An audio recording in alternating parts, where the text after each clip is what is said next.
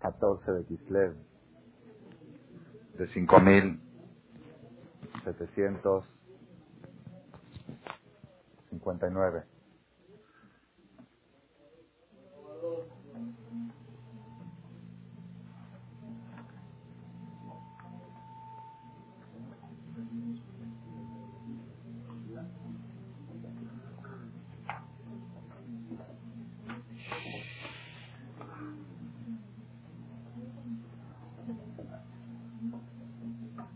Nosotros decimos en la tefilá, en el rezo, Al divin, no confíen en los filántropos. Beben Adam en personas, She'en lo que no pueden protegerse ni a sí mismos. ¿Cómo puedes confiar en alguien que te va a proteger si esa persona no se puede proteger ni a sí mismo.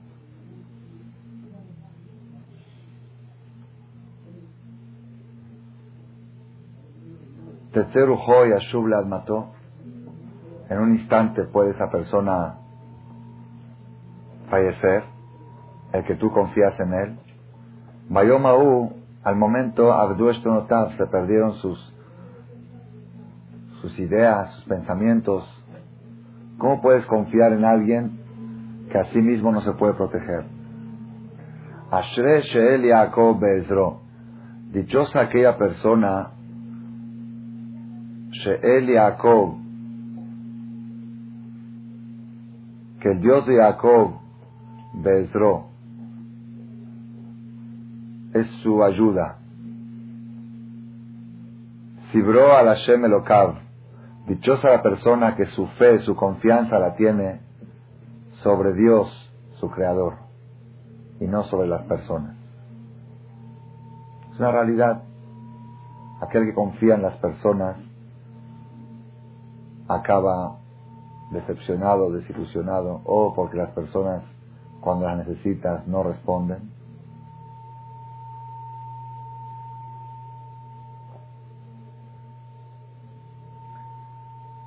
leí, un artículo, una, en forma de chiste, dice, ¿has notado que cuando la gente dice, quiero compartir contigo tal cosa, nunca se refiere a dinero?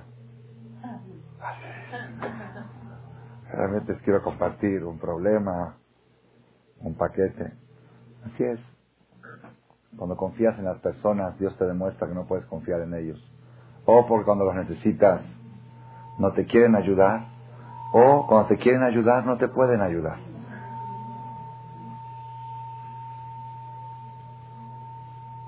Dichosa la persona She'el Yaakov, que el Dios de Jacob está en su ayuda.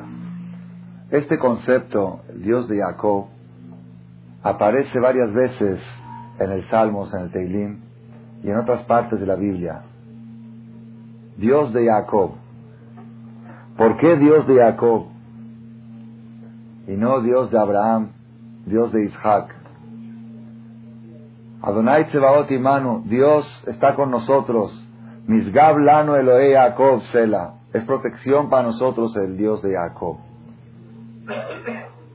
Si ustedes buscan alrededor de la Biblia van a encontrar muchas veces repetido el, el concepto Elohe Jacob, Dios de Jacob. Tenemos que entender tenemos que entender por qué se enfatiza a Jacob vino más que a otros patriarcas, número uno. Número dos, nosotros vamos a ver en Bereshit, en el Génesis, que a partir de Bereshit, no, y a partir de la sexta perashá de la Torah, hasta el final de Bereshit, es pura historia de Jacob. Lo que leímos la semana pasada, la antepasada, lo que vamos a leer esta semana, la próxima y otras tres, cuatro semanas más, es Jacob vino. Necesitamos nosotros estudiar la historia, profundizar en la historia de Jacob vino y buscar en ella respuestas a todas las inquietudes y a todas las dificultades que padece el pueblo de Israel durante la diáspora.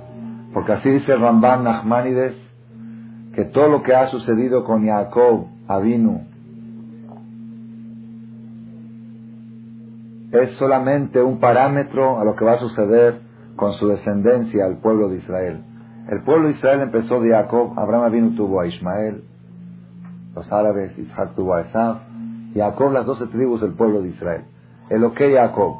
Vamos a estudiar la noche de hoy una faceta de lo que es el Jacob, que es el Dios de Jacob. Jacob vino, se puede decir, estuve pensando yo, a raíz de la situación que estamos pasando en el país, la inseguridad, ya da miedo de mandar a los hijos a la escuela.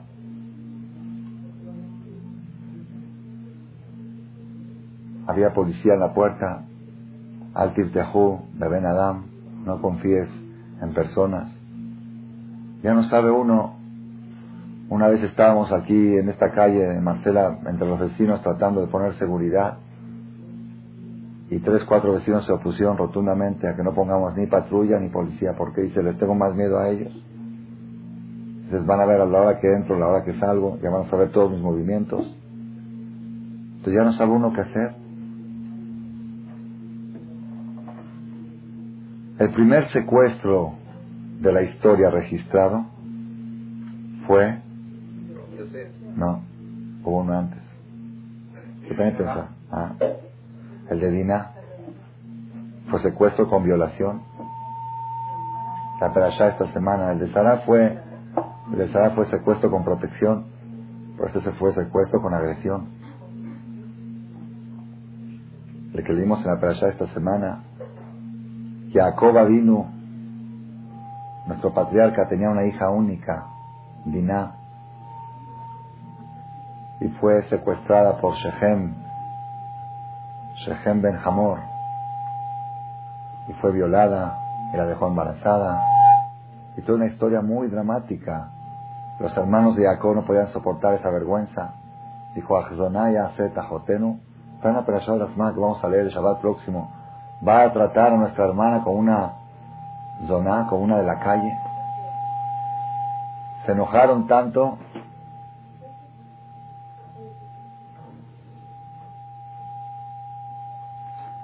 se enojaron tanto y etcétera.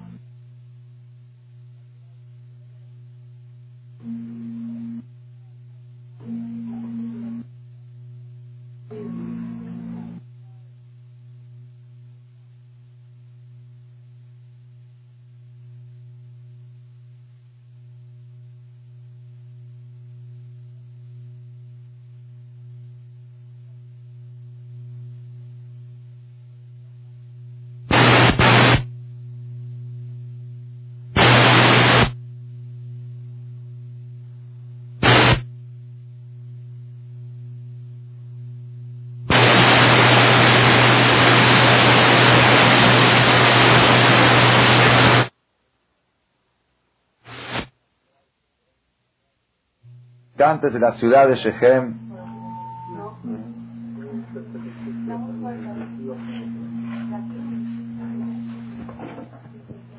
Engañaron a los habitantes de la ciudad de Shechem, los hicieron hacer Brit Milá, suponiendo que iban a hacer un pacto de unión. Y cuando estaban adoloridos por el Brit Milá, cuenta la Torah, fueron dos hijos de Jacob, Shimon y Levi. ¿Qué edad tenían? Menos de Bar Mitzvah los dos. Uno tenía Bar Mitzvah y otro tenía menos, 13 y 12. Shimon Belevi y destruyeron, mataron a todos los hombres de la ciudad de Shechem a tal grado que Jacob se enojó con ellos. Dijo, ¿cómo hacen algo así? Ahora todos los vecinos alrededor se van a reunir para pelear contra mí. Y es cierto, hicieron guerra contra Jacob. Jacob pasó situaciones muy, muy, muy difíciles en su vida. Jacob vino es una persona que empezó a sufrir desde qué edad, quién sabe. ¿Desde qué edad empezó a sufrir Jacob? Desde la panza de su madre ya había riñas con su cuate. Y uno dice, bueno, ahí está uno tranquilo. Y yo, Job dijo que los meses más bonitos que hay en la vida de la persona son los que están en la panza de su madre.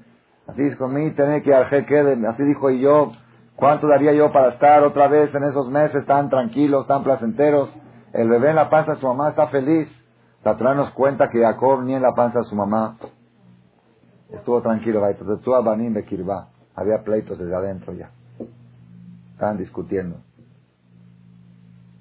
Luego nació la historia, su hermano lo persigue para matar, se escapa de su hermano y llega a dónde? A las manos de quién? De su suegro. De las manos de sus hermanos a su suegro. ¿Qué suegro le tocó? Todo aquel que tiene un suegro difícil, que estudie la perashá de Jacob y que se consuele. De veras, la perashá Vayete es una perashá, es un calmante. Nadie hasta ahora, por, más mal suegro que uno tenga, no se ha escuchado un suegro que haya trabajado a su yerno gratis, sin sueldo, siete años, por la hija, para darle, nada más para darle a la hija, y cuando llega el día de la boda le de otra. No se ha escuchado, todavía la historia creo que no se ha escuchado, una sola vez. Labán con Jacob. Y cuando Jacob se quejó, ¿por qué me engañaste? Dijo, ¿cuál es el problema? Primero todo no te engañé. Aquí es minhag, la costumbre de aquí es que no se casa la hija menor antes que la mayor. Y Rachel era menor que Lea. ¿Cuántos años era menor Rachel que Lea? ¿Quién sabe? Rachel y Lea eran cuatro. Gemela, no más que Lea nació antes que Rachel.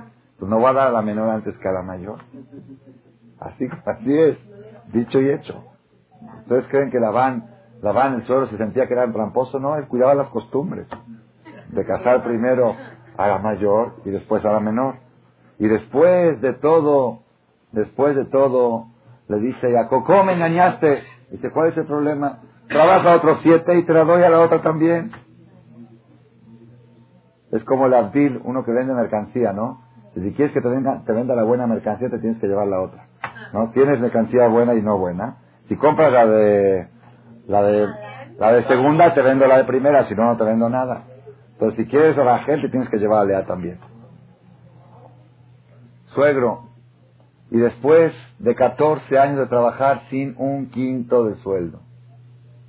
14 años. ¿Han visto algo? ¿Hay, hay algún suegro que haya que pueda hacer trabajar a su yerno 14 años sin sueldo? Le dice Jacob, bueno, ya me quiero ir, ya. Dice, espérate, ¿sabes qué, Jacob? Desde que tú viniste, me fue bien. Desde que tú viniste, me trajiste la verajá a mi casa. Así le dijo el suegro. Ni hashti, yo soy brujo, yo soy supersticioso. Hashem No sé por qué, pero me doy cuenta de que tú entraste a mi casa, todo me empezó a ir bien. Empezó a crecer su negocio, antes tenía puras, no tenía hombres, tuvo hijos hombres, todo, todo me fue, creció, riquezas, todo. Dijo, por favor, quédate. Dijo, nada más dime cuánto quieres ganar, tu sueldo. Jacob dijo, no quiero sueldo. Nada más dame comisión. ¿Qué comisión quieres? Nada más dame los animales manchados, defectuosos, que salen dos o tres de cada mil. De cada mil salen dos o tres. Dijo, esos dámelos a mí. Animales que, borregos que vienen con manchas de tigre. ¿Cuántos pueden salir de esos? Es un tres por mil. Eso que quede para mí, esa es mi comisión. Si Dios sabe que me toca, de esa manera me va a llegar. Y si no, dijo, no quiero que tú me des nada, de ti no quiero nada. No quiero confiar en las personas. Quiero esperar que Dios me pague mi sueldo. Que Él diga, así dijo Jacob, me anta Dios va a decir cuánto merezco yo de sueldo. Los animales manchados que Dios haga nacer, quiere decir que son los que me corresponde de sueldo. El suegro que dijo, pues qué buen yerno que tengo, qué tonto.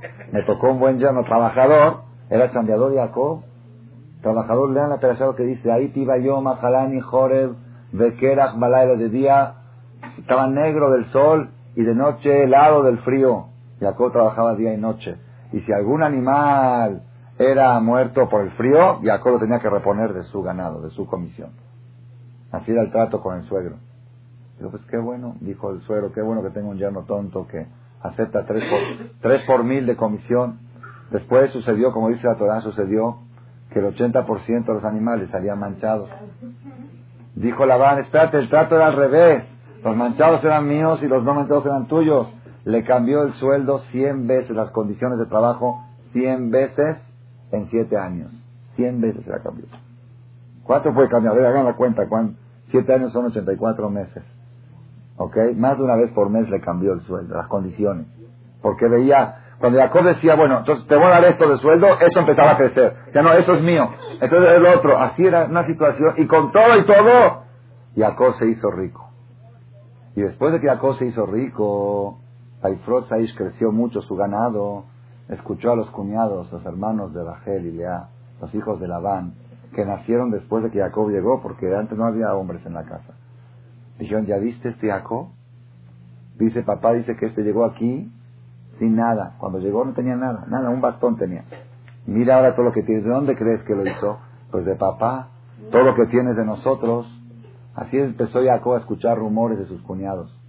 Dijo Jacob, ¿sabes qué? Ya no puedo seguir más aquí. Ahora sí. Así dicen los ajamín, dicen, cuando crecen los hijos hay que separar las sociedades. Cuando crecen los hijos, dos hermanos que son socios, crecen los hijos después del bar hay que separar la sociedad. Porque ya se prestan a... Una cosa es hermanos, una cosa es primos, ya no es lo mismo. Jacob dijo, ya crecieron los hijos de mi suegro, ya no puedo seguir aquí. Le dijo, entonces, pero él sabía que el suegro no lo iba a dejar ir, le iba a dar otras 100 vueltas para que no se vaya. Porque el suegro era, era supersticioso y sabía que la verajá venía por Jacob. Entonces, ¿qué hizo Jacob? Se escapó a medianoche, con toda la familia y con todo su ganado. Labán, el suegro, se enteró y lo persiguió para qué? Para matar a su yerno. Así dice la Torah. Labán persiguió de muerte, de venganza, y para recoger todo su capital de nuevo. Estaba dispuesto a matar a su yerno y a sus nietos. Hasta que le vino un ángel y le dijo, ten mucho cuidado de no hablar con Jacob, ni Tobadra. Jacob sufrió mucho. Después que pasó el problema con Labán, ya, ah, quiso respirar, dijo, ya, ya terminé. Llega a Israel y ¿quién lo está esperando? 21 años después, no, no 21, 35 años después del odio que le tenía Esab a Jacob, viene otra vez Esab en planes de guerra y exterminio. Vaishlach Jacob Malachim, es la perashá que vamos a leer el Shabbat.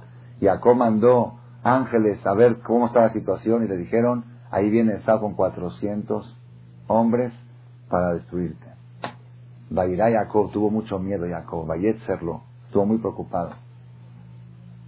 Pasó lo de Esab, llega Jacob a Israel tranquilo, ya, dice, ya, ya me contenté con Esab, ya hice las paces, secuestran a su hija y la violan. Pasa el secuestro de su hija, empiezan las guerras con los vecinos kenanitas que vinieron a vengarse de que mataron a una ciudad entera. Pasa esas guerras y ¿qué sigue? ahora sí, ya, ahora sí, ya voy a descansar, ya. ¿Ya está bien? ¿Qué edad tenía Jacob para esto? Ah, no, más, más de 100 años ya tenía. Ya, merece descansar un hombre que luchó 100 años, ciento y pico, merece descansar un poquito o no. Se va Jacob, dijo Jacob, bueno, ya ahora sí quiero descansar tenía su hijo querido. Ah, espérense, no, no, no, no terminó la cosa. Su hija, su, mujer más querida, ¿cuál era? La mujer más querida no tiene hijos. Y la mujer de colada, la que metió de colada, la de segunda, esa tiene seis hijos. Y la otra está llorando y dice, oye, dame hijos. Tú me tienes que dar hijos. Dice, yo no soy Dios para darte hijos. Después de mucho esfuerzo, pudo traer difícilmente dos hijos, Yosef y Binyamin. Y cuando salía por segunda vez con Binyamin, se queda en la sala de parto. Rachel falleció a los 30 años en la sala de parto. La, esposa más querida se fue tan joven. Y hay una versión que también Lea falleció poco tiempo después, que Lea tampoco vivió muchos años. Se queda Jacob con las dos concubinas, con Zilpa y Bilha. Qué vida, qué vida tan preciosa la de Jacob, qué vida tan hermosa. Llega Jacob, ¿cuál era el consuelo de Jacob? Yosef. Yosef era el hijo de Rachel. Yosef era bello, guapo, inteligente, tenía la cara del padre. Era, era toda, así dice la Torah, cuando, cuando fue, cuando se alivió Rachel y tuvo a Yosef, le dijo a su suegro, ya me quiero ir. Porque dijo, yo trabajé, yo quería llegar a Yosef, a eso quería llegar. Yosef era su, pum, de repente desaparece Yosef por 22 años. Jacob de veras, el que estudia la historia de Jacob le da lástima, lo compadece. De Jazito Jacob, Jazito Jacob, a Balanna, que seamos todos Jacob. ¿Quién no quisiera ser Jacob? Fundador del pueblo de Israel. El nombre Israel viene de Jacob, no de Abraham y no de Isaac. ¿Cómo le hizo Jacob para poder, para poder seguir normal mentalmente y no traumarse después de todo eso? Yo creo que uno de nosotros, con la, décima parte de Jacob, ya estaríamos en el manicomio. Psiquiatras, psicólogos, tratamientos, terapia, tiene traumas. Jacob, perseguido de muerte desde chico.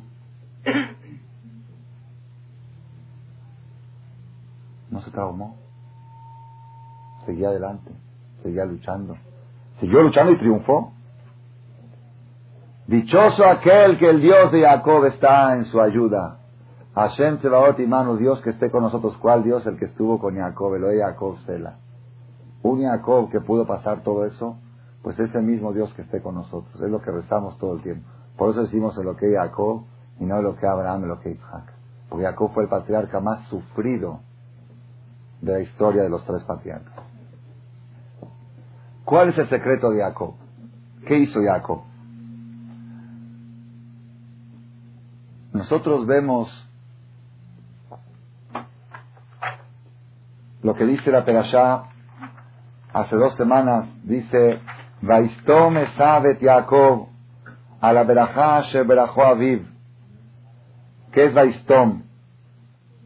Y guardó rencor Esav a Jacob su hermano por la bendición que le bendijo su padre. Estoy leyendo en Bereshit, Génesis 27, versículo 41.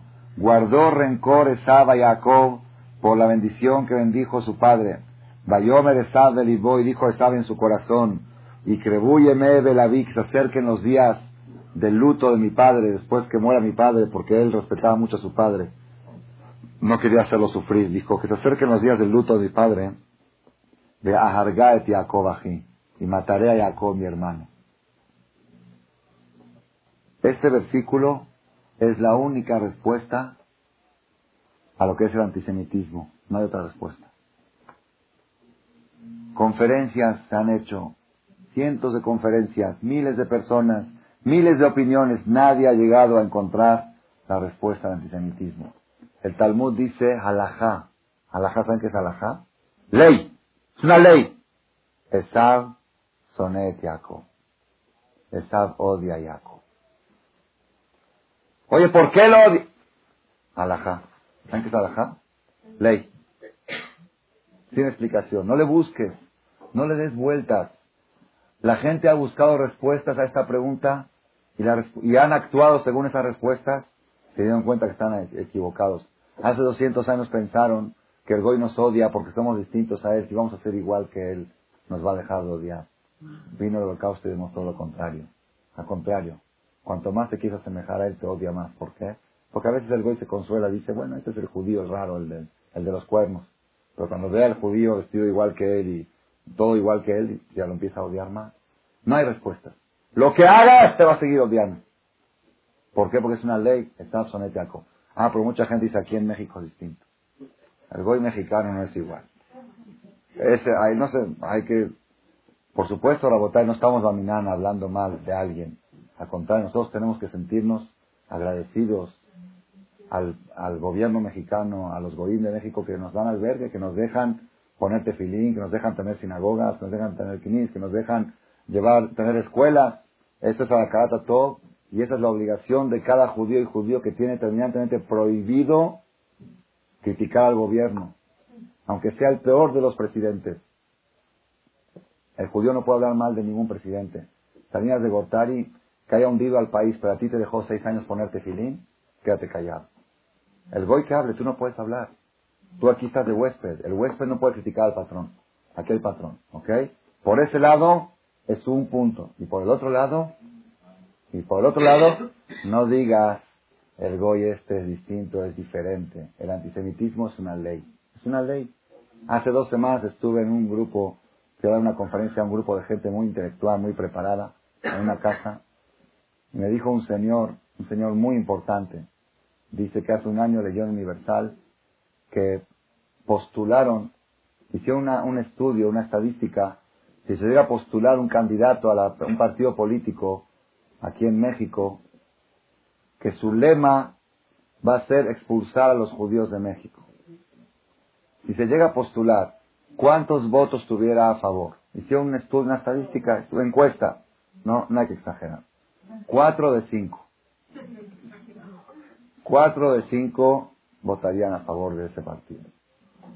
Él tiene el artículo universal y se lo mandó al Comité Central para que actúen, a ver, qué pueden hacer. Porque Baruch Hashem hay Comité Central, ellos pueden parar todo. Ellos, cuando hay Comité Central ya no hay ningún problema. ¿Qué hicieron el Comité Central? Lo archivaron, han mandado una protesta quizá al Universal por publicar ese, esa encuesta y se terminó. ¿Y después qué? Pero es un hecho. Ah, ok, en México puede ser, pero Estados Unidos es distinto. Estados, los americanos, ahí no, ahí hay democracia, libertad de expresión, derechos humanos, todo ahí no, ahí no, ahí no existe, ahí no existe. Pues ¿quién no sabe? ¿Quién no sabe? Hace, en las últimas elecciones hubo un candidato, ¿cómo se llamaba? un candidato que salía con la, con la ametrallado, con la metralleta en su, en su campaña electoral.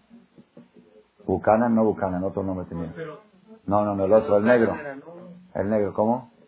Buchanan era el que hablaba contra los Ok, entonces Buchanan, ok. Es que una vez dije Buchanan, me dijeron que era otro. Buchanan, yo lo leí, creo que era Buchanan. Él, su lema era que hay que, hay que destruir a los judíos y a los blancos desde la sala de parto hasta el asilo de ancianos. Ese era su lema. Así, así, así salió la campaña electoral. Empezó su campaña. No, no, pero él es blanco. Entonces era otro. Era uno, el negro. No, se ve Kitsur. No, no, otro Kitsur. Lo tengo arriba el artículo. En síntesis, ¿por qué digo esto? Este Mejnun salía con esa campaña y hizo una demostración de fuerza ante el Congreso, ante el Parlamento, la Casa Blanca, una manifestación de apoyo. ¿Cuánta gente tiene que lo apoya? Todos dijeron, este va a tener como mucho, como mucho, en un país liberal, un país democrático, va a tener 500 personas en, como mucho. ¿Cuántas personas tuvo? Un millón de personas apoyándolo. Un millón de personas. ¿Saben lo que es? Empezar.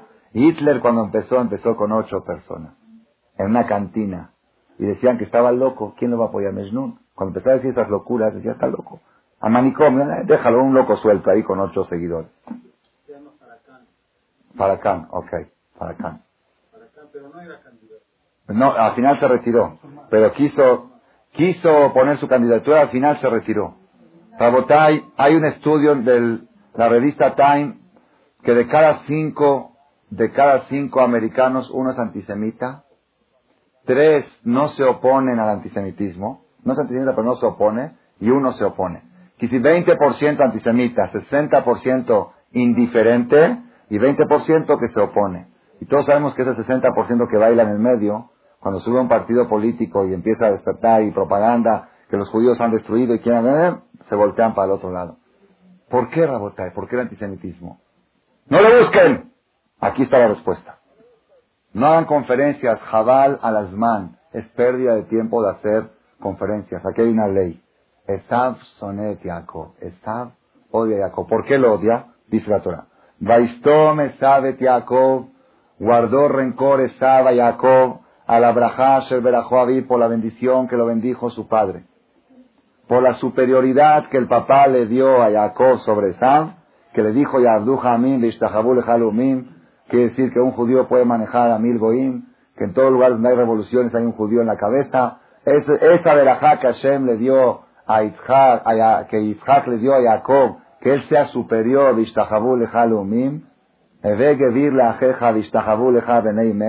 que todo el mundo esté bajo Jacob.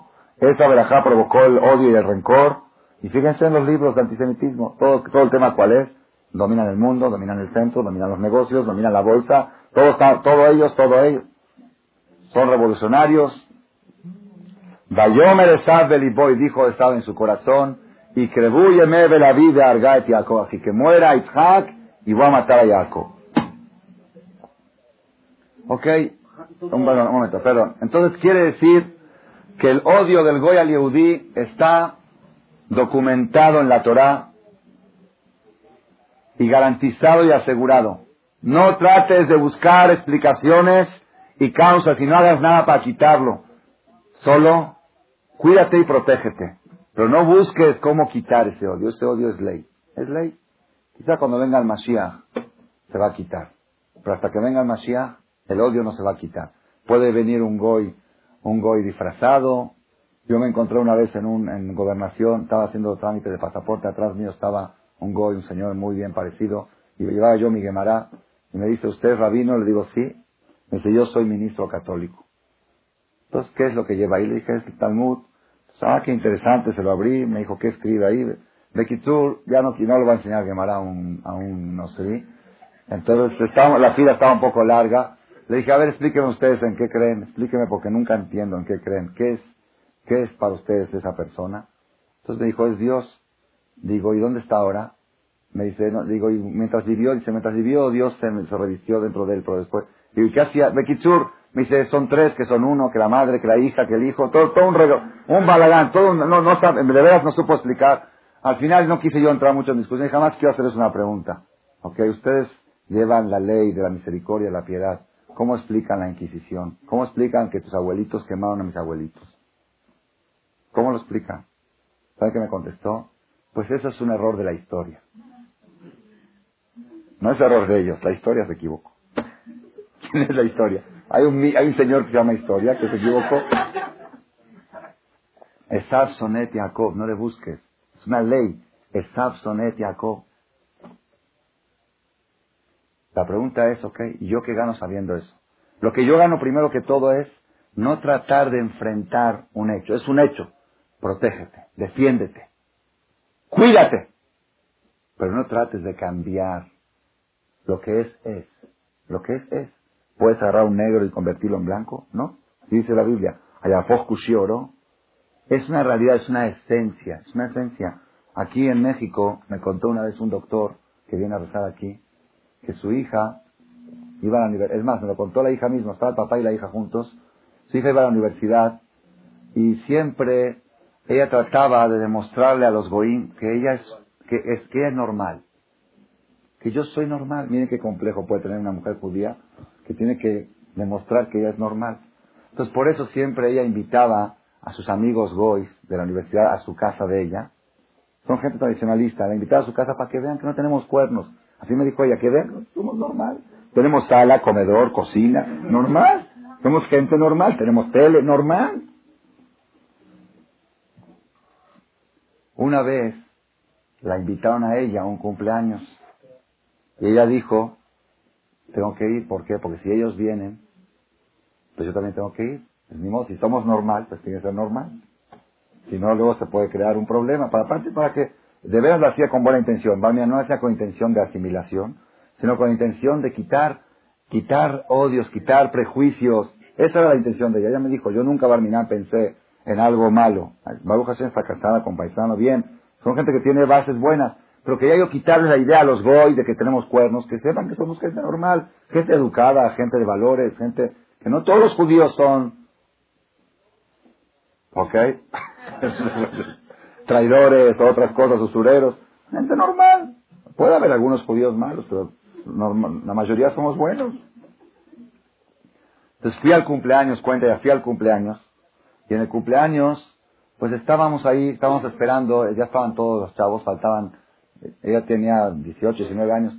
Faltaban que lleguen dos, tres más, los amigos que no habían llegado. Y de repente el niño, el niño, un niño de 10, 11 años, del dueño de casa que estaba ahí, le dice a su hermana, ¿por qué no empiezan ya la fiesta? ¿Qué esperan para empezar la fiesta?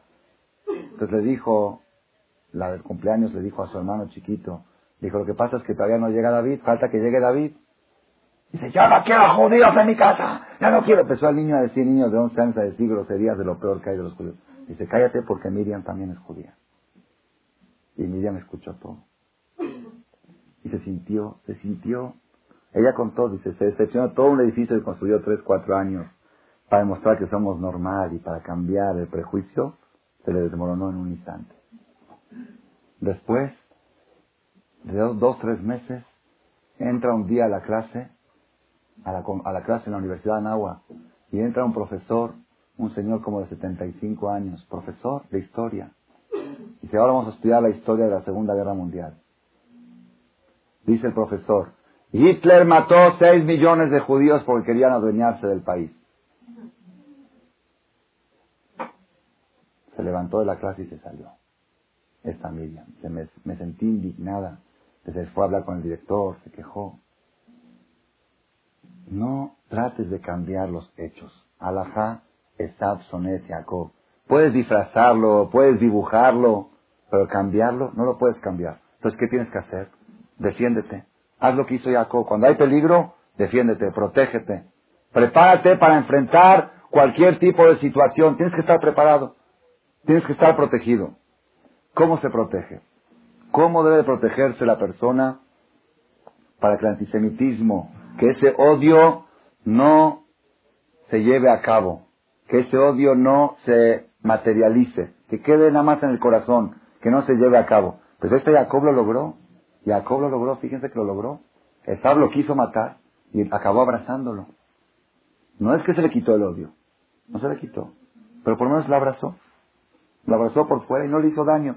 Ciento, los años que vivió Jacob, Esab no le hizo nada. ¿Ah? Lo apaciguó, lo calmó, lo, enjauló. algo le hizo para que no, para que no pueda trascender ese rencor y ese odio que tiene Esab. Y lo mismo que hizo Jacob, tenemos que hacer nosotros para protegernos de ese odio. Tenemos que saber, Rabotai, cuando hablamos de Esab y Jacob, no es nada más Esab y Jacob. Esab y Jacob se puede materializar entre Goim y Yehudim, pero todo el concepto, todo el concepto de las fuerzas negativas que existen en el mundo, según la Kabbalah, están representados por la palabra Esab. Es decir, existen duendes, todo ese tipo de cosas, cosas que hacen daño en el mundo, enfermedades, es Esab. Y todo lo que es positivo está representado por el nombre Jacob. La persona cuando hablamos de protegerse de Esab, no es nada más protegerse de Esab físicamente, sino protegerse de todas las fuerzas de la maldad que existen en el mundo. No necesariamente tiene que ser una persona.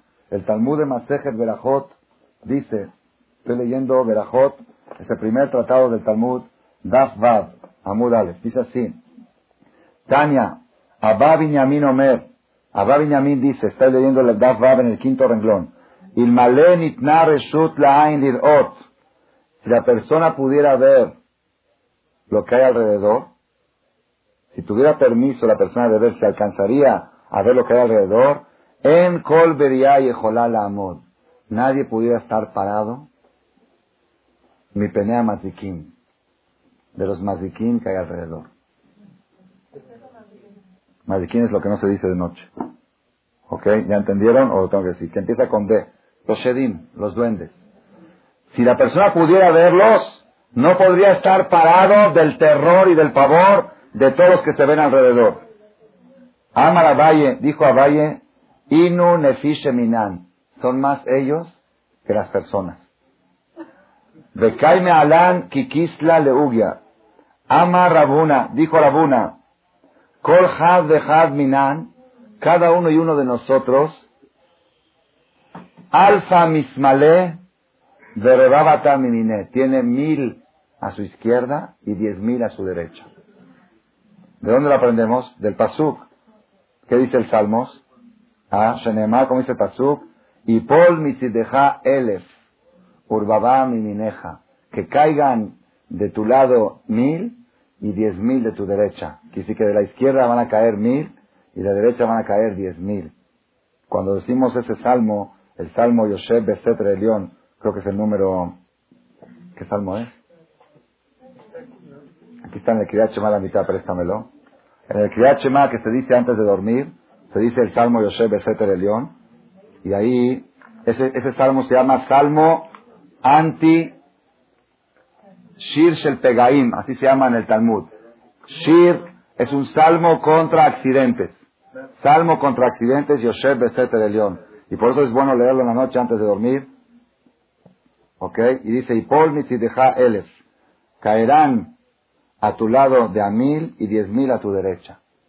Así dice el Talmud de Masejet Berajot. ¿Ok? Entonces la Gemara dice más cosas después. La Gemara dice que cuando la gente se siente apretada en un lugar y no hay, no hay tanta gente, poca gente siente un apretado, es por ellos. Hay veces pleitos caen en la casa, casas de 1500 metros y no caben cuatro integrantes de familia. Papá, mamá y dos hijos se sienten apretados, están en una casa de 1500 metros y le dice el marido a la mujer, vamos a salir, me quiero despabilar, me quiero despejar, me siento aquí muy, muy, muy cerrado. ¿Cómo puedes sentirte cerrado y luego a dónde se va, se va a Europa a un hotel, ¿sí? Y le dan una recámara de tres por tres, una cama chiquita, cojines angostos, todo, todo incómodo, está de vacaciones. Es que ahora está de vacaciones, antes estaba en su casa y está de vacaciones. ¿Cuánto darían otros para estar de vacaciones en su casa de él?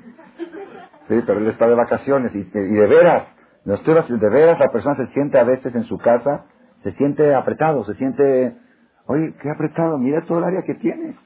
No, pero no sé, me siento, no sé, necesito salir, necesito salir. Así dice el Talmud, ¿de dónde viene esa sensación?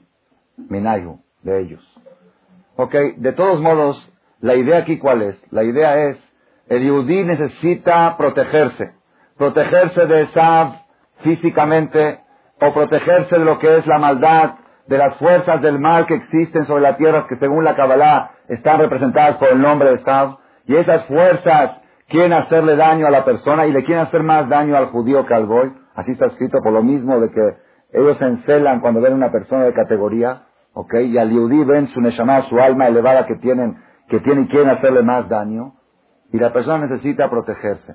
O protegerse físicamente de los daños físicos físicamente, o protegerse de los, las fuerzas del mal que le quieren hacer daño. Y tenemos que saber que las cosas están relacionadas. Nadie puede hacerle daño a un judío antes que tenga autorización de una fuerza negativa de la maldad que manda ese daño.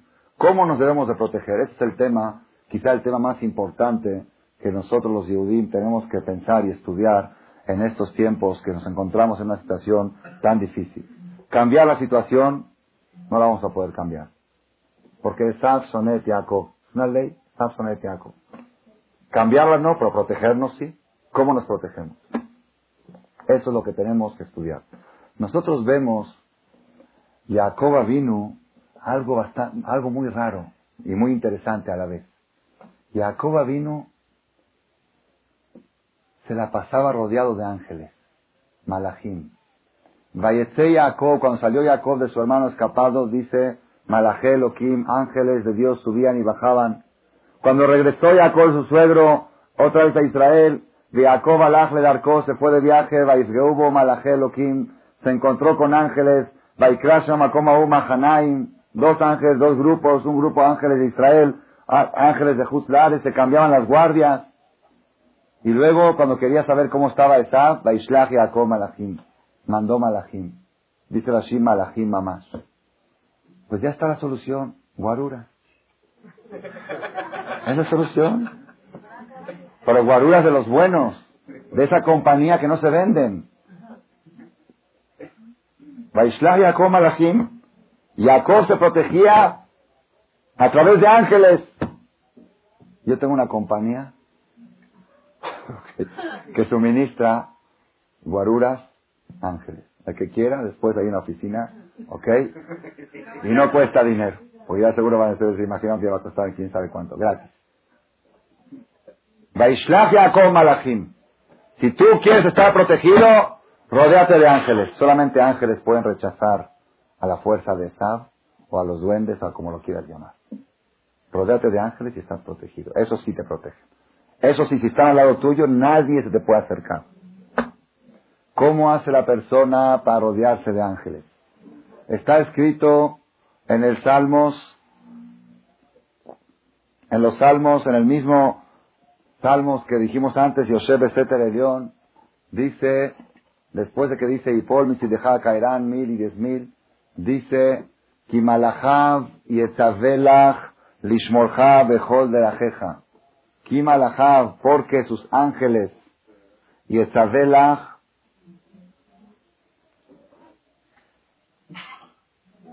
Es que aquí no, aquí no viene completo. En el Teilim, en el Salmo, está completo. Kimalahav y Etzavelach lishmorcha bejol de la jeja. Dios va a ordenar sus ángeles para que te protejan.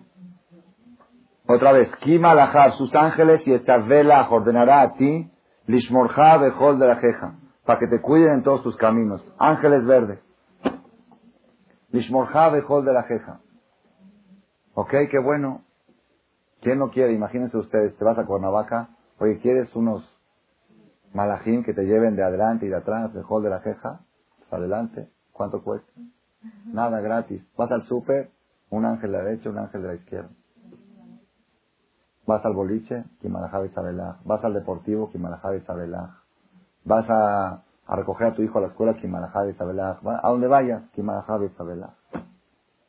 Si tienes malajim al lado tuyo, nadie te puede tocar. No nada más secuestradores, no nada más asaltantes. Nadie. Ni el vendedor ni el verdulero que te quiera engañar con el precio tampoco te puede engañar. Tienes ángeles que te protegen. ¿Cómo se obtienen esos ángeles? ¿Cómo? ¿Cómo podemos obtener esos guaruras?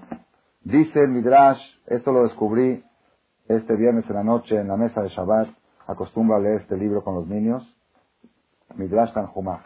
Y Baruch Hashem ya han salido varias conferencias por dejud de ellos. Dice el Midrash, Vayetze Yaakov, salió Yaakov, Ze Shamar es lo que está escrito en el Salmos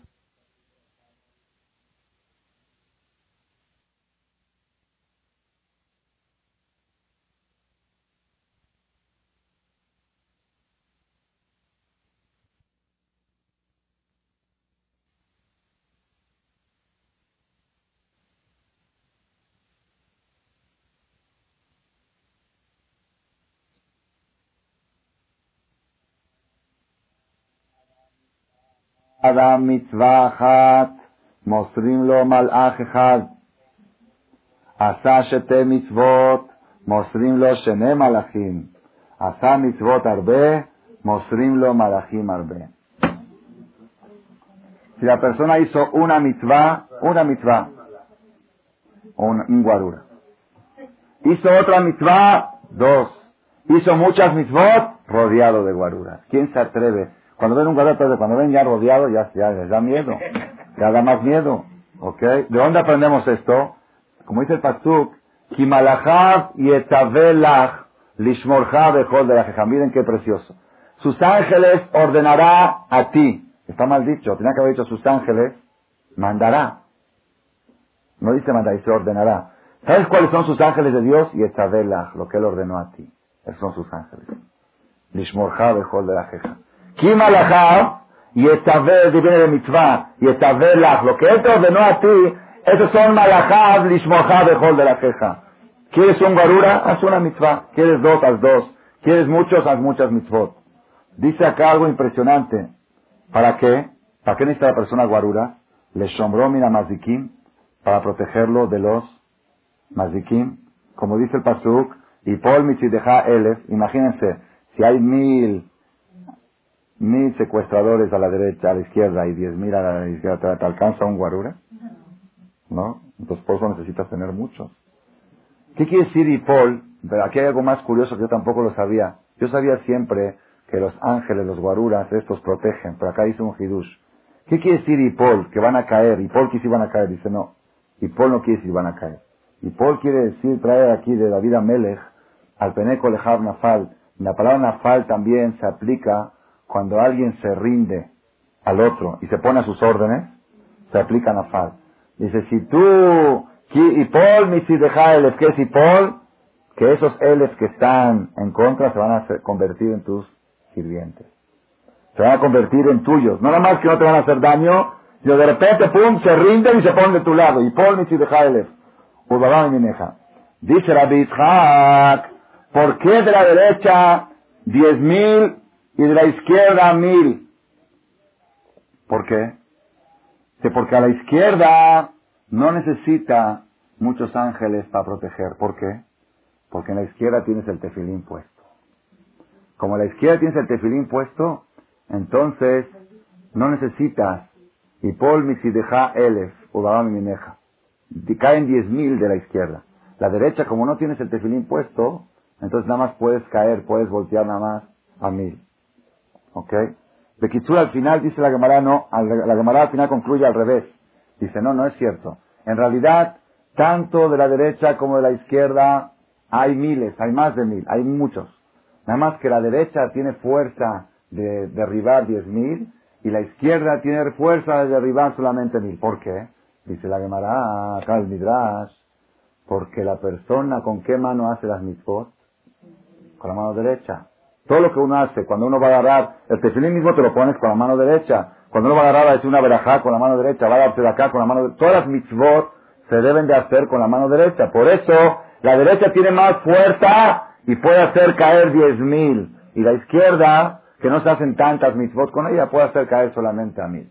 De todos modos, conclusión de todo lo que estamos viendo que la conclusión es que si la persona, y esto es a mí, y esto es verdadero, nada más una condición, una condición. Una persona puede hacer mitzvot y no tiene ni un guarura. Y una persona puede hacer mitzvot y tener guarura. ¿De qué depende? Si tú crees en lo que estamos diciendo, si tú crees que tú eres una fábrica de guardaespaldas, fábrica, no tienes que contratarlos, fábrica. Pones tefilín, tienes un guarura. Haces otra misma, otro. Das de acá otro guarura. Dices la verajá. Si tú crees en esto, ahí los tienes contigo acompañando. Pero si tú dices, ya, ¿qué onda ese jajam que está hablando? Ya, ¿qué está diciendo? Ya, mejor que se vaya a vivir a Israel en vez de dar conferencias aquí en México. Si tú piensas así, imagíname, tienes razón. No fabricas Sigue cumpliendo mis votos, pero no tienes protección. La protección viene cuando tú crees en ella. Si tú de veras crees en las palabras de lo que dice el Jajamín, que cada mitzvah y mitzvah es un ángel, ahí lo tienes al lado tuyo. Y no nada más eso, Rabotai, no nada más eso. Está escrito, miren qué impresionante que está esto. Es algo ni flash, la persona quiere salir de esta noche con una conclusión, ¿qué debemos de hacer nosotros para estar cada día más protegidos? Les voy a decir qué debemos de hacer. Antes de irse a dormir, cuando la persona se va a dormir en la noche, corre peligro. ¿Por qué? Porque en la noche es cuanto más fuerza tienen los mazikim. Por eso antes de irse a dormir, necesitas tener mucha protección. ¿Cuál es la protección más fuerte antes de dormir? Keriat Shema. Dices Keriat Shema, Kumeja. Cuando dices Keriat Shema, cumpliste dos mitzvot. Una mitzvah de leer el Shema y otra mitzvah de estudiar Torah. Porque el Shema es parte de la Torah y si tú entiendes lo que dices, estás estudiando Torah. Ya tienes mitzvah de estudiar Torah y mitzvah de Kriyat Ustedes saben que está escrito que cada palabra de Torah equivale a 613 mitzvot. 613 tefilín por cada palabra de Torah. Entonces, con una palabra de Torah fabricas cuántos baruras? 613. El Shema, ¿cuántas palabras tiene? 248. Multipliquen por 613 y pónganse alrededor de su cama. A ver quién se atreve a acercarse. Así dice, Inemita Toshe Ishlomo Shishin Giborim.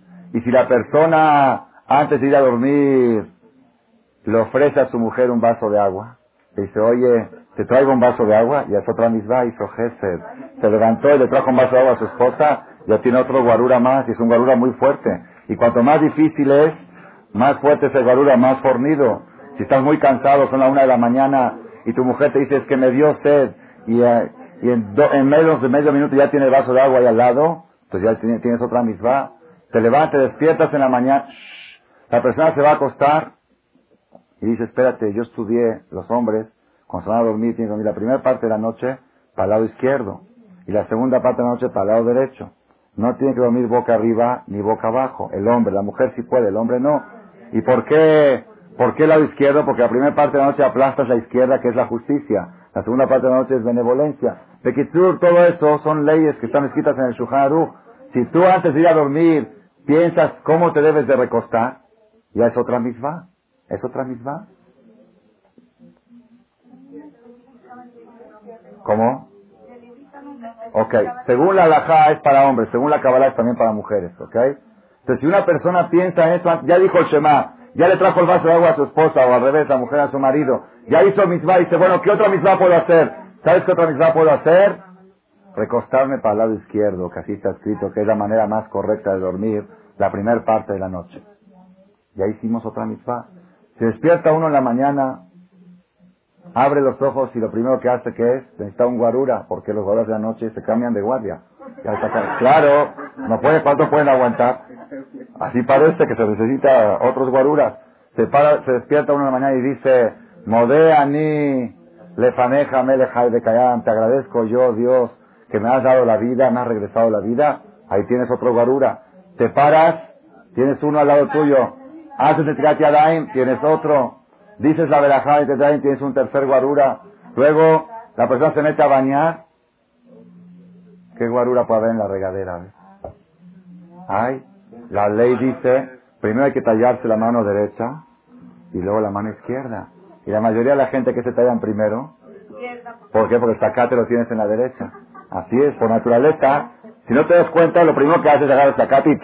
¿Ok? Pero ahí dices, no, yo estudié que tiene que ser al revés. Entonces paso el zacate acá y empiezo por la derecha. Primero la cabeza y después el cuerpo. Así es, primero la cabeza, después el cuerpo y después las piernas. Y en la pierna también, primero pierna derecha, después pierna izquierda. Todo tiene su, su sistema y si tú lo piensas, es otra misma. Sales de la regadera con otro guarura más. Hasta uno va a decir, ya estoy cansado, ¿cuántos voy a tener? Pues si supieras cuántos del otro lado hay, pues es bueno que tengas muchos. Y luego vas y vas a tomarte un cafecito y dices, Baruch Hashem Shakon Yavid Baró, ya tienes otro guarura. Luego vas, te pones el talet, te pones el tefilín, ya tienes dos guaruras más. Dices el Shema, otro guarura, dices la mirada, es otro. Pones tres moneditas entre acá, son tres guaruras más. Escuchas una palabra de Torah, para votar y la persona sale a trabajar a las nueve de la mañana, lleno de escoltas. Lleno de escoltas. Y de veras, de veras, así es, es metiud. Y uno lo siente. El que lo prueba lo siente. El que lo prueba lo siente. Hay un señor que está viniendo a decir Kadish por su mamá que falleció, está dentro de los 30 días. Dice, Rab, yo siempre fui tradicionalista, sí, pero lo de los restos, como que no, como que sí. Pero ahora que estoy en los 30 días y empecé a rezar, un señor mayor como de 50 años, estoy rezando desde el principio hasta el final, de la temprano para decir el primer Kadish. Dice, no sé, no puedo explicar. si yo salgo y siento una paz interior, siento algo que estoy casi prometiendo que después del año de su mamá no va a dejar esto nunca. Y se la claro, si tú sales a la calle y sabes que hay 30, 40 secuestradores afuera de la puerta esperándote y sales sin escoltas, ¿cómo vas? Temblando. Si sabes que tienes 100 guaruras alrededor, pues vas protegido. El subconsciente, el alma, presiente lo que hay alrededor. Presiente que hay mazdikim que le quieren hacer daño, y cuando sale del knis, después de haber hecho tantas misbot durante una hora, siente que sale protegido, es una sensación interna del subconsciente. Y eso es lo que le da felicidad, eso es lo que le da tranquilidad. Nosotros tenemos que saber, Rabotai, algo impresionante, impresionante. La Gemara dice, la Gemara dice que David Amelech le preguntó a Dios, quiero saber qué día voy a morir. Y Dios le dijo, imposible. Es, una, es un decreto que ni un ser humano puede saber la fecha que va a morir. ¿Por qué? Porque está escrito en Pirkei Avot. Hace Shubá un día antes de morir. Le preguntaron los alumnos, ¿y cuándo vamos a morir? Dijo, no sé, entonces hagan Teshuvah todos los días. Pero si tú sabes cuándo vas a morir, ahí está, Pirkei Avot dijo que yo haga Teshuvah nada más un día antes. Entonces yo tengo programado a morir en el año 2050. Entonces 2049 y me dio un día antes, algo que suba como dice Pirkeabot, así dice Pirkeabot. Entonces dijo Dios, no te puedo decir qué día vas a, qué día vas a morir. Dijo, bueno, dime en qué año, tampoco. Dime en qué mes. Dime, voy a morir el mes de Hezban, Kislev, Tebet. Dime un mes.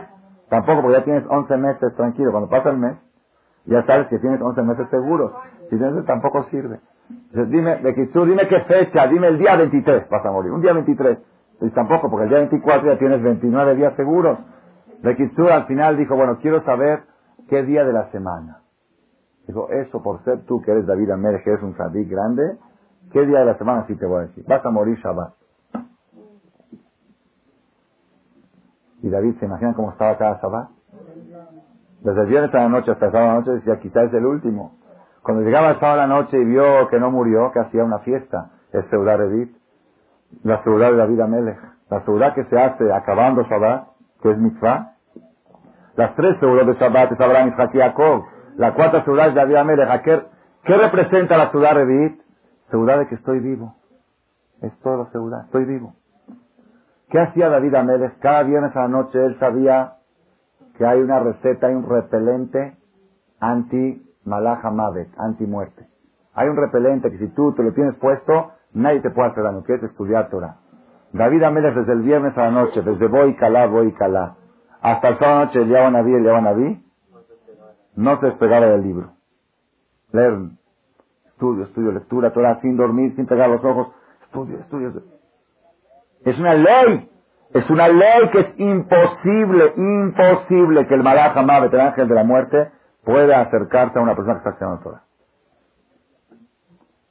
cuando llegó el día de morir, cumplió 70 años, pues ya le tocaba. Entonces, Dios le dijo a David, al, ángel, ve por él. Va el Malach llega, no puede acercarse, se quiere acercar, mm, no puede. como el mosco, ¿no? Que este tiene repelente, no puede. Está blindado, no puede. Es un repelente, lo aleja. ¿Qué hizo el Malach Dice, y ya se le estaba acabando el tiempo porque tenía que sacarlo el sábado, y era sábado en la tarde, y no puede fallecer domingo. Dios le dijo sábado. Ya quedaban pocas. David Amelech falleció en Shabbat en la tarde, casi al oscurecer, casi antes de oscurecer. Por eso decimos Tilkatejal que Abel. David Amelech Moshe Rabbeinu y Yosef Atadik murió en esa hora. Que es la hora de Sudash Lishit. Entonces, el Malach estaba nervioso porque tiene una orden divina y la tiene que ejecutar y el otro no lo deja. Entonces, ¿qué hizo el Malach Fue al jardín de David hizo un ruido como que se rompió un cristal, pero David sabía que el Malach estaba en pozo y se fue a checar a ver qué pasó, pero seguía hablando de Ibretora, bajaba las escaleras y seguía diciendo Ibretora. ¿sí? En la última escalera tropezó David y cayó y se le quitó, y paró su labio de decir Ibretora y ahí lo cachó el Malajamad. Ahí cayó abajo de las escaleras. Está escrito en la Torah en el Talmud Aseje Shabbat. Rabotai, Ustedes tienen que saber una cosa infalible, infalible. Una persona que va en el carro y está escuchando Libre Torah, es imposible que alguien le pueda hacer algo. Si ni el ángel de la muerte se le puede acercar. ¿Ustedes creen que un secuestrador se va a poder acercar? Ni el ángel, el ángel que Dios lo mande, dice, ven hazlo. No puede estar pero no puedo, no puedo. Nadie le puede hacer daño, no le puede pasar a la persona un choque mientras está estudiando Torah un asalto, un susto, una Torah, es secreto. Es repelente a todos los daños. No hay algo más poderoso. Está escrito, lo que les digo yo, está documentado y garantizado. Dice, la, dice el Talmud, Vezot Torah Shersam Moshe Lifne Israel. Esta es la Torah que puso Moshe delante de los hijos de Israel. ¿Dónde está escrito ese pasuk, ese versículo? Está escrito en Arem y las ciudades de refugio. Pregunta a la hermana, ¿qué tiene que ver esto con las ciudades de refugio? así como las ciudades de refugio son refugio, el estudio de la Torah es refugio, el que está estudiando Torah está refugiado y protegido. Tenemos que saber algo, algo impresionante, impresionante. Esab dijo que se acerquen los días del luto de mi padre y voy a matar a Jacob. Preguntan los hajamim, ¿por qué dice el luto de mi padre? ¿Cómo tiene que haber dicho? Que se acerquen los días del fallecimiento del padre, de la muerte del padre, Ahora el chiste era que muera el padre para que el papá no sufra. No dice así. Que se acerquen los días del luto de mi padre. ¿Por qué dice del luto? Dice el Perimegadín, algo impresionante. Poca gente en el mundo sabe esto. Yo lo descubrí de casualidad. Porque es un libro que lo acaban de editar. Estaba en manuscrito durante 200 años. Lo editaron hace 5 o 6 años. Y en pocas bibliotecas en el mundo existe ese libro. Y los, los que lo tienen no lo estudian porque no es un libro que se estudia mucho. Un libro del Peri Megadín. Estuvo hace 200 años en Europa Dice, ¿por qué dijo que se acerquen los días del luto de mi padre? Porque Sab sabía que Jacob vino, Ishtam Yosef Alim, un hombre que está estudiando Torah todo el día, ¿cómo va a poder hacerle algún daño? Es imposible. Imposible. Jacob no se despegaba del libro, era un hombre que iba por la calle caminando con Torah. ¿Cómo lo va a agarrar? Que se acerquen los días del luto, los siete días del luto. Está prohibido estudiar Torah el Abel, está prohibido estudiar Torah, porque la Torah es alegría y está prohibido tener alegría esos siete días. El Abel no puede estudiar Torah. Entonces dijo está, no dijo que fallezca el padre, que se acerquen los días del luto del padre y entonces Jacob va a estar desprotegido. Él lo va a poder agarrar. Dice la Gemara en Masejet Berajot, algo impresionante, impresionante. Dice la Gemara en Masejet Berajot, Dafnun Bet, Arbaat Serihim Shimur, cuatro personas necesitan cuidado, protección. ¿Quiénes son? Dice el Talmud. Hatán, un novio no puede salir solo a la calle, tiene que salir acompañado. En los siete días de la boda, desde el día que se casa, los siete días, el mismo día de la boda tampoco puede salir solo. Hatán, ¿y qué más? Hatán, Jolé, un enfermo, Hayá, ¿qué es Hayá?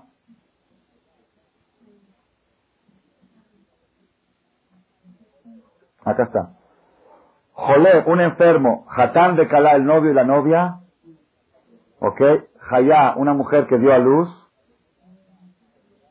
Hay que estar con ella los primeros días. Y el Abel, persona que está de luto. ¿Cuál es el punto en común de todos estos? Todos estos no pueden estudiar Torah. Porque Hatán y Kalá están ocupados en su alegría, están exentos de estudiar Torah. Están exentos, pero no tienen la protección. El enfermo, Jadito, está exento, está enfermo, que vas a pedir Torah, pero le falta la protección. La mujer que dio a luz también no puede hacer mitzvot, está, está con su, con su problema. De Yesh Ombrim, y hay una opinión que dice, Talmideh Jajamim Balaila, los Jajamim en la noche también no pueden salir solos. ¿Por qué? Los Jajamim corren más peligro que cualquiera. ¿Por qué? Como van con tantos guaruras en el día, es como el presidente que sale solito. El presidente que sale solito corre más peligro. Un civil sale, nadie lo pela. Pero este que todo el tiempo está tan protegido, si de repente sale desprotegido, es más peligroso. Y como en la noche ya está cansado el jajam de haber estudiado Torah todo el día y ya no estudia y se supone que va por la calle y ya no puede pensar en Torah, entonces corre peligro de que le hagan más daño que a cualquiera. Entonces tiene que ir acompañado con alguien. Así hay, hay una opinión, no es seguro. Esta opinión de jajam no es seguro. ¿Qué estamos viendo acá, Rabotay? Estamos viendo nosotros el secreto.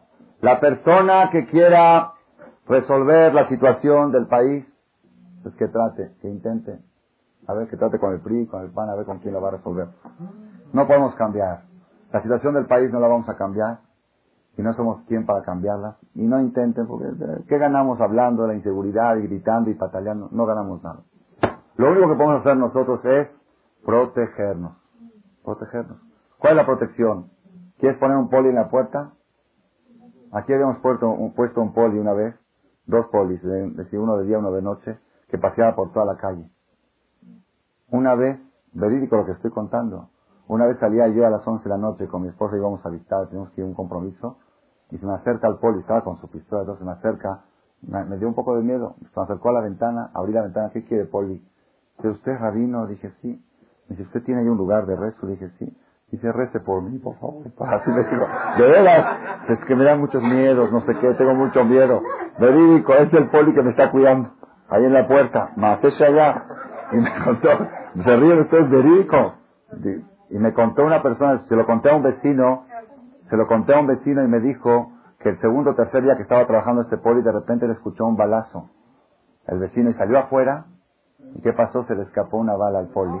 Y estaba pálido, estaba blanco estaba asustado, miedoso y con una pistola y se le escapa una bala.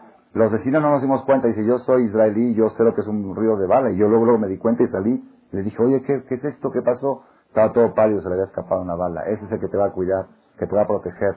Tenemos que protegernos. Tenemos que cuidarnos. ¿Cómo nos vamos a cuidar? No sé. No hay, no hay. No hay camino. Claro, por supuesto, Rabotay, la persona necesita también buscar medios Claro, no dejes la puerta abierta de tu casa, cierra bien con llave. Nadie discute que hay que tratar de hacer lo más que se pueda dentro de lo que es. Dios te exige. ¿Por qué? Porque está escrito, a Satán me Si tú te expones al peligro, hay más probabilidades de que te sucedan las cosas. Porque es así Dios maneja el mundo, que el que se expone al peligro corre el peligro. Entonces tú tienes que protegerte. Y tienes que cuidarte de no exponerte. Y no salir de noche muy tarde. Y no salir muy... Todo eso protégete. Pero tienes que saber una cosa. Todo eso no te asegura, no te garantiza nada. Puede ser de día, a mitad del día, en la mitad del periférico, en la mitad del viaducto, a la luz del día, a la vista de todos. Hay una cosa que sí te protege y es infalible, que es Kimalahav y Bejol de la Jeja. Los ángeles que Dios ordena para que te protejan en todos tus caminos. Ustedes fíjense, Rabotai, Jacob vino, en la perashá esta semana dice que Jacob vino, Bairá Jacob tuvo mucho miedo. Tuvo mucho miedo Jacob vino de que Esab le pueda hacer algún daño. ¿sí? Se va a ir a Jacob meot, meot, mucho. ¿Por qué tuvo miedo Jacob? Si Dios le había prometido que lo va a proteger y lo va a cuidar, ¿por qué tuvo miedo? ¿Saben por qué tuvo miedo? Es algo muy peletlaín. Dice la Gemara, Shema y Groma Yo sé que Dios me prometió protección, pero quizá cometí algún pecado que ese pecado elimina mis guaruras de alrededor y estoy desprotegido, perdón, un momentito.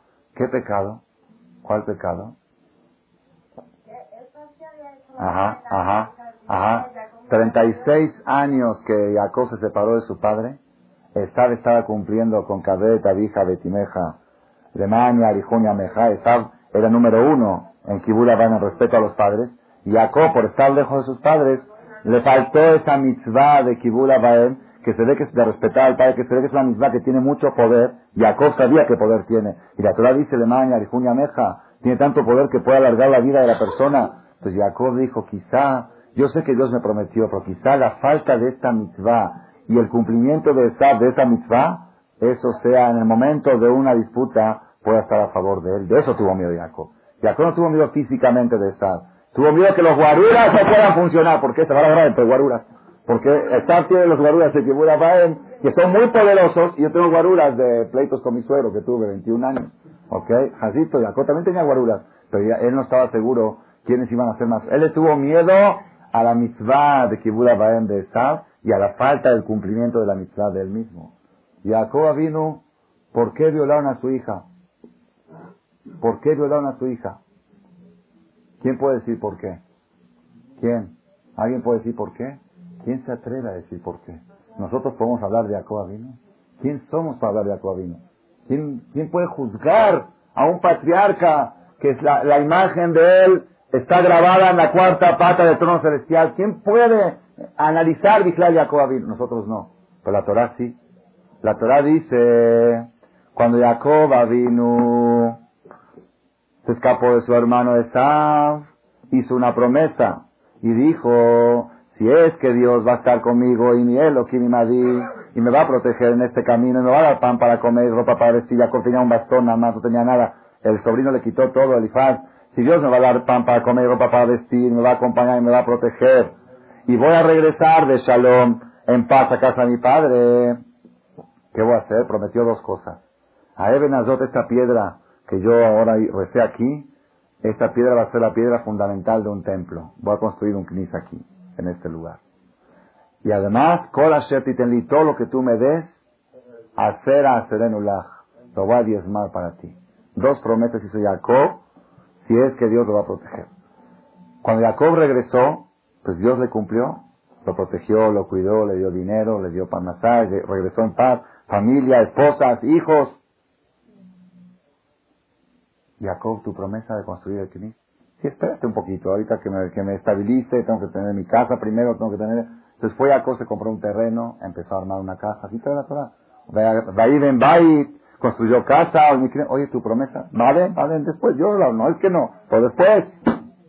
Dice el Midrash, le dijo Dios a Jacob Avinu, yo te cumplí, regresaste en paz a casa de tu padre, lo primero que tienes que haber hecho es cumplir con tu promesa y después hacerte tu casa. ¿Te atrasaste en el cumplimiento de la promesa? Te secuestran a tu hija. Así dice el Midrash. ¿Qué quiere decir? Otra vez, ¿a qué llegamos? Por supuesto, otra vez. ¿Quiénes somos nosotros para juzgar a Jacob? Nosotros no lo podemos juzgar. Pero cuando la Torah nos enseña es para que aprendamos. Tienes que saber qué te protege y qué te desprotege. Haces mitzvot, estás protegido. Te privas de hacer una mitzvah que tienes obligación de hacerla, te desprotege. Yo les quiero contar, nada más con esto voy a terminar un suceso verídico, verídico. Les voy a contar dos. Uno de México y uno de Israel. El de México conozco a la persona físicamente. Y el de Israel, la fuente que lo contó es una fuente muy fidedigna. Primero voy a contar el de Israel porque me gusta mucho a mí la Torah de Israel. Estaban en un seminario de los que se hacen fines de semana, como el que hicimos aquí en Tequisquiapan, los que hacen allá en Israel cada semana. Es algo muy, hoy en día está de moda asistir a seminarios. Antes quiera que se apunte para el próximo porque ya está casi lleno. 5 de febrero, comercial, ¿ok? En un seminario en Israel, después de cuatro días de conferencias, cuando ya la gente está entusiasmada y están convencidas que la Torah es verdad, al final hay un simposio. Simposio es cada quien se para y dice lo que sintió, algunos prometen. Entonces el Jajam le dijo, el conferencista o Jajam le dijo a un, a un este, a uno de los asistentes, le dijo, bueno, tú promete algo, no quieres prometer algo, después de todo este seminario no quieres prometer algo. ¿Qué quieres que prometa?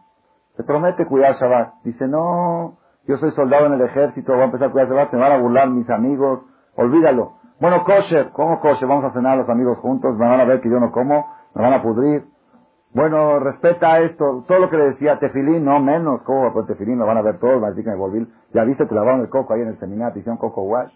No puedo, la presión social es muy fuerte en el ejército. Bueno, haz algo. Yo quiero hacer algo, pero no, no, no puedo soportar la presión social. Le dijo el jajam, ¿quieres hacer algo de veras? Dice, bueno, te voy a decir lo que vas a hacer.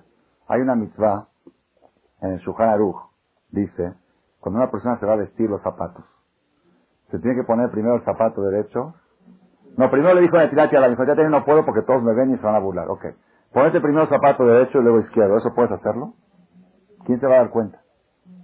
Normal. Pero cuando te vas a amarrar la agujeta, primero la agujeta izquierda y después la derecha porque la agujeta viene del tefilín, es, es, este, es amarrar. Todo lo que es amarrar va a la izquierda primero. Entonces te, colocas primero el zapato derecho, luego el izquierdo y te amarras primero la agujeta izquierda y luego la derecha. ¿Aceptas? Dijo, eso sí, eso sí, eso no, no tengo pena, nadie se va a dar cuenta, aceptó. Dijo, pero promete. Dijo, sí, lo prometo. Ya. Ese fue el resultado del seminario. Cuatro días de seminario, comprobar que la Torah es verdad, para que sepa cómo ponerse zapatos y cómo amarrar la agujeta. Está bien, pero por lo menos que salga con algo, que se lleve algo en la mano. Regresó al ejército normal y todas las mañanas, eso sí, comía jazil, comía tales, pero agujeta zapato derecho, zapato izquierdo, agujeta izquierda, agujeta derecha. Eso se cuidaba, se, se cuidó, se disciplinó mucho en eso.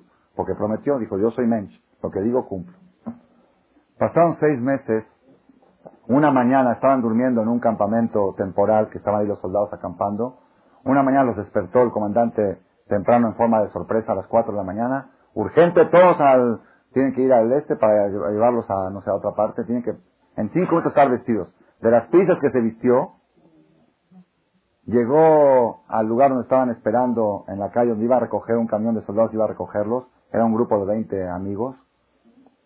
Y se acordó de que no se acuerda si se puso los zapatos en el orden correcto y se los amarró. No se acuerda, como fue tan rápido la presión, quizás se amarró al revés, no estaba seguro cómo se lo amarró.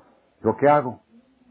Dijo, si me voy ahorita delante de todos mis amigos a quitar la bota, a quitarme los zapatos y ponerme el derecho y luego el izquierdo y luego amarrar, pues Ahora sí va a decir que volví loco. ¿Ok? ¿Qué hago? No sabía qué hacer, qué no hacer. Dice, pero yo prometí. Sí, pero ahorita va a venir el camión a recogernos. Después de Kitsur les dijo a los amigos, bueno, por favor, esto salía al baño, por favor, espérenme. No se les dijo un pretexto, necesito ir rápido, se me olvidó algo en, el, la carpa, en el OGEL. Cuando venga el camión, que me espere, por favor. Estaba a 50 metros el, el campamento. Se fue corriendo, se metió en la carpa, se quitó rápido las botas, se puso a la derecha, se puso a la izquierda, se amarró a la izquierda, se amarró a la derecha y se fue a volar otra vez. Cuando llegó, lo, le había explotado una bomba ahí donde estaban los soldados. Un ataque terrorista y no se salvó ni uno de sus amigos. ¿Qué quiere decir? No quiere decir, Rabotay, no quiere decir que los otros porque se amarraron a la derecha por eso les pasa. No, no es, eso, no es esa la idea. La idea es que a veces Dios le demuestra a la persona físicamente cómo el hacer una mitzvah le salvó la vida como el cuidado de una mitzvah. A veces Dios no siempre lo demuestra. No siempre, tú no sabes, tú no te imaginas que el día de hoy, que mañana te levantaste y decidiste ponerte el talet y el tefilín y rezar, y luego saliste, oye, yo no siento los guaruras que dijo el jajam. Tú no sientes, pero tú no sabes que hay quizá unas, unos asaltantes que te estaban esperando en tal calle y justo se te ocurrió comprar cigarros y te fuiste por la otra. Y tú siempre vas por esta. Oye, ¿qué es eso? Hay tantos guaruras que te dijeron, pero tú no te das cuenta. Hay veces Dios le manda a la persona señales para que lo vea con sus ojos, con sus ojos. Les voy a contar otra. Quizá algunos de ustedes ya la escucharon, pero esta la que les voy a contar ahora. Tengo aquí el teléfono de la persona, el que quiere. Me lo escribió con su, con su pulso, con sus manos, el número telefónico de él, porque una vez lo dije en una conferencia y alguien dudó. Entonces, cuando me encontré con él otra vez en otra ocasión, me apuntó su teléfono me dijo, te pongo home para hacer más impresión en inglés. Así me dijo. Aquí está su nombre. Me dijo que no me da pena, di mi nombre, puedes decir todo. Yo lo había escuchado hace unos años y después me encontré con él en un lugar y le dije, es cierto este suceso, me lo puede contar. Dijo, siéntense que se los voy a contar. Un señor multi, multi, multimillonario aquí en México, ven por ustedes que Dios lo bendiga y le dé más, que él todo el tiempo está rodeado de políticos, de esas cosas, está muy metido en esas cosas y yo creo que lo hace con buenas intenciones por si algún día se necesita alguien algo de la cárcel. Esto tienen, tienen, ok, X, no vamos a entrar en ese detalle. En la campaña electoral de Salinas de Gortari, cuando empezaba la campaña, él me escribió el año, me escribió la ciudad, el hotel. el primer viaje de la campaña electoral, los presidentes, los, los candidatos a presidentes, llevan con ellos políticos e industriales, para demostrar que tienen apoyo del pueblo. Políticos de un lado industriales de otro lado, y van juntos. Llegaron a un, a un pueblo, muy, un pueblo muy así austero, pobre, el mejor hotel, era un hotel de tres pisos sin elevador, así me contó literalmente todo. Y le dijeron a él, ah, para esto antes de, antes de seguir, dice, yo no soy religioso, no cuido Shabbat, en kasher no me cuido muy bien, no me puedo cuidar, me cuesta mucho trabajo. La mayoría de las cosas no cuido, pero hay una cosa que jamás en mi vida dejé de hacer. Desde el día de mi bar mitzvah, no dejé de ponerme el tefilín. Inclusive en las mañanas que salía temprano a trabajar, me metía a la recámara de mis hijos para que ellos vean con sus ojos, que no se lo cuenten, que su papá se pone el tefilín. Se lo ponía cinco minutos, decía el Shema, se lo quitaba. Cuando llegó ahí en la campaña electoral con eh, Sañas de Gortari, deja el tadik no sé cómo decirlo, ¿ok? No dijimos que hay que agradecer porque nos dejó poner aquí mis votos. Ok. De Kitsur. Cuando llegó ahí, le dijeron, mira, a ti te va a tocar un cuarto compartido con el, pres- con el dueño de tal industria. Me dijo el nombre de la industria. Con el dueño de tal industria, compartido. Dijo, discúlpeme, yo no puedo cuarto compartido.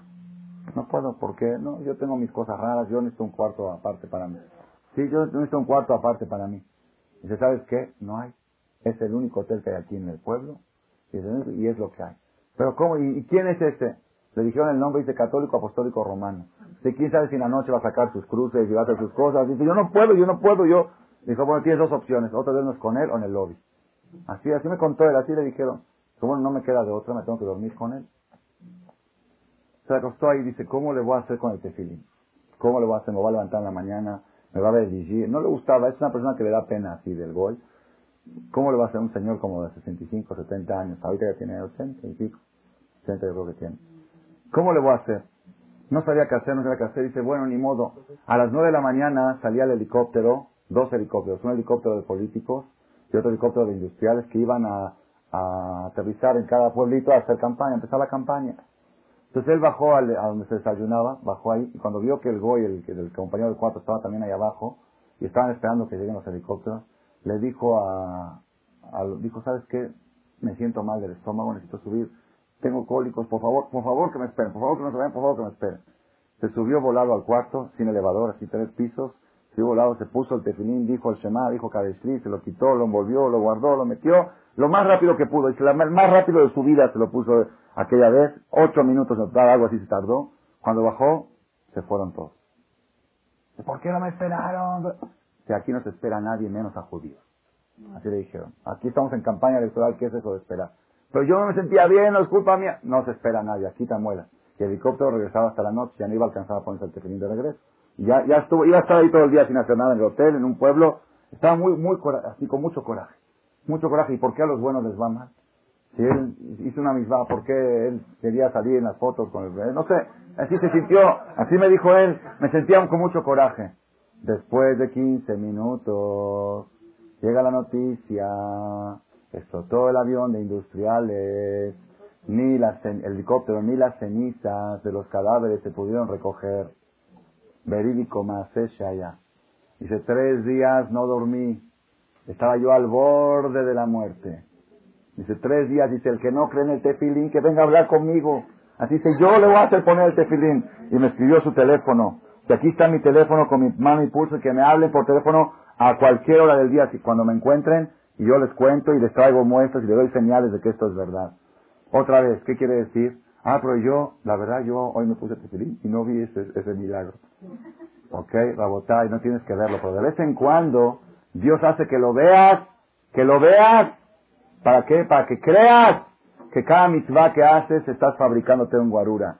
El primer beneficiado de las mitzvot que uno hace es uno mismo. Voy a terminar con una historia más y se terminó. Ya el cassette está acabando, dice.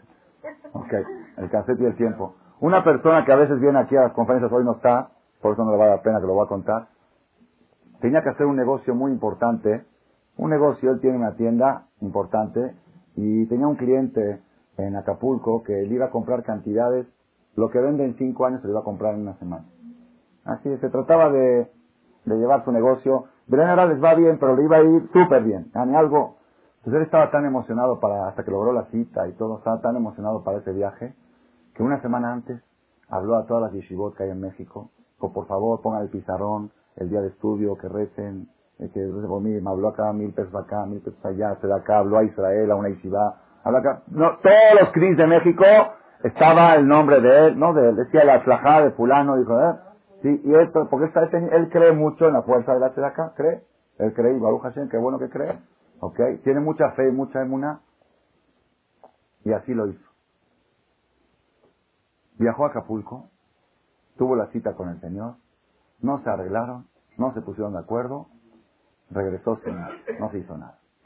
Y él estaba un poco así, le dijo a, a un amigo mío que es Jajam, él estudia con él, le dijo, me dijo, la verdad, este, no sé, me siento un poco así, dice, tanto que hice, tantas sedacó, tantas misbó, tantas, tanta ayuda a gente necesitada, todo lo que hice para, para que Dios me mande la verajá y, y, y, y, yo te, yo creo, pero, pero, pero, ya, ya no está, okay. bueno, ¿crees o no crees? Sí, pero, pero. Bekitsur, en síntesis, después de una semana, se corrió la voz en todo, toda la República que aquel cliente quebró y dejó plantado a decenas de proveedores. Que ya viste, qué suerte, ay, qué suerte. Ya viste la acá ¿Qué hizo la acá La acá le creó los guaruras para que no se lleve a cabo la operación. Es que una veces no sabe dónde está la verajá y dónde está la quiebra. ¿Ok? Entonces nosotros tenemos que salir de esta perashá de Jacob y Esab con este mensaje. Estamos hoy en día en una situación que Esab está atacando muy fuerte.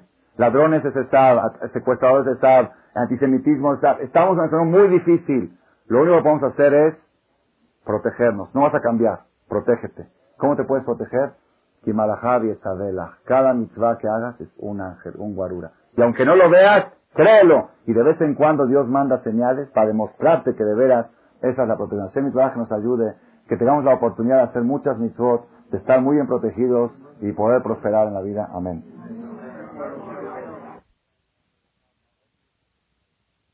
Gracias por su atención a este shiur del Rav Malech.